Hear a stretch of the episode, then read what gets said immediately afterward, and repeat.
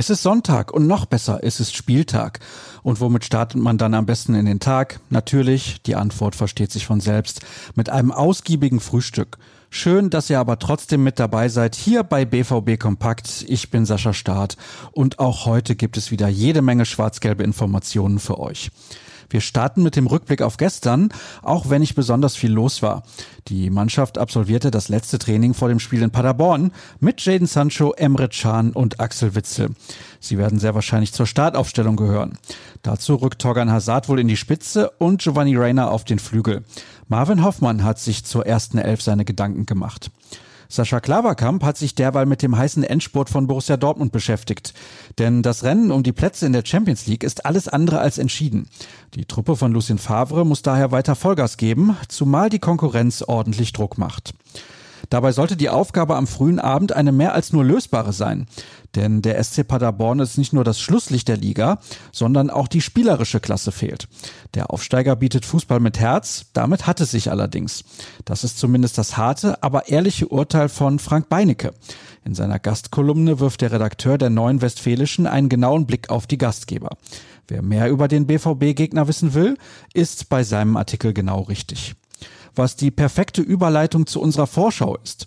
Anpfiff in Paderborn ist zwar erst um 18 Uhr, aber wir gehen mit unserer Live-Show schon um 17 Uhr auf Sendung.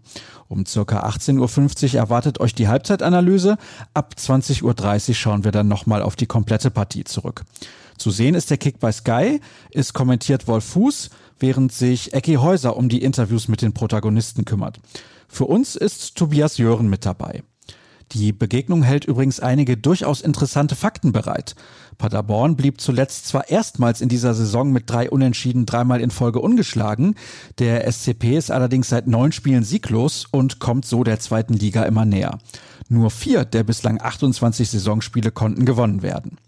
Solche Sorgen hat man an der Strobelallee nicht, aber es wird seit der Pleite gegen die Bayern wieder intensiv diskutiert, ob man mit Lucien Favre Meister werden kann. Vielleicht fehlen Titel, aber die nackten Zahlen sind dennoch beeindruckend. Mit dem Schweizer gewann man 65 Prozent aller Spiele, holte im Schnitt 2,15 Punkte und erzielte dabei 2,5 Tore. Eine bessere Bilanz wurde aber durch einige späte Punktverluste verschenkt.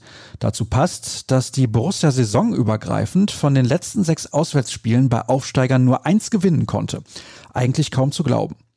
Beide Vereine trafen bisher in fünf Pflichtspielen aufeinander und obwohl der SC Paderborn keins für sich entscheiden konnte, tat sich der BVB oft schwer. In der Bundesliga gab es beispielsweise in drei Spielen zwei Remis, unter anderem im bisher einzigen Duell in Paderborn. Bei dem mussten sich die Borussen im November 2014 trotz einer 2 zu 0 Führung am Ende mit einem 2 zu 2 begnügen. Es war das einzige Mal, dass Paderborn in der Bundesliga nach einem Zweitore-Rückstand noch punkten konnte. Das läuft hoffentlich später anders. Wie es läuft, könnt ihr dann ausführlich auf ruhrnachrichten.de verfolgen.